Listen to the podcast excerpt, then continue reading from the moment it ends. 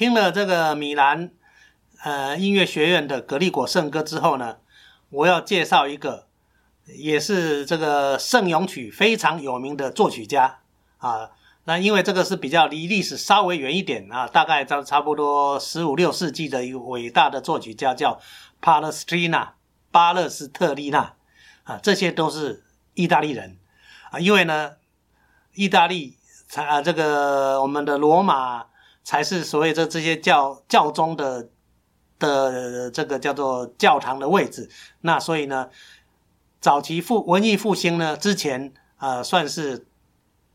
意大利算是比较丰富的一个南欧呃文化比较高的地方。如果后来的德国、法国都是在比较后来的事情，所以文文艺复兴以前呢，算是意大利的全盛时期。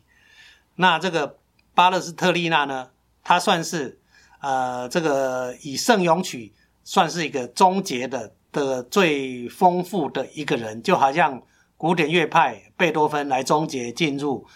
进入浪漫乐派一样，帕勒斯特利纳呢，就是呃这个文艺复兴的这个终结，要慢慢进入巴洛克。那巴洛帕勒斯特利纳呢，就是一样写的都是属于声乐曲，跟刚刚一样，都是用调式啊写出来的啊，充满了这个虔诚的人生。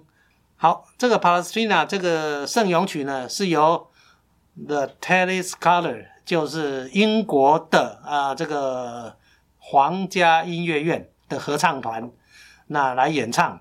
啊，前面呢都是男生，我说格里果圣歌都是男生，那这个是男女混声，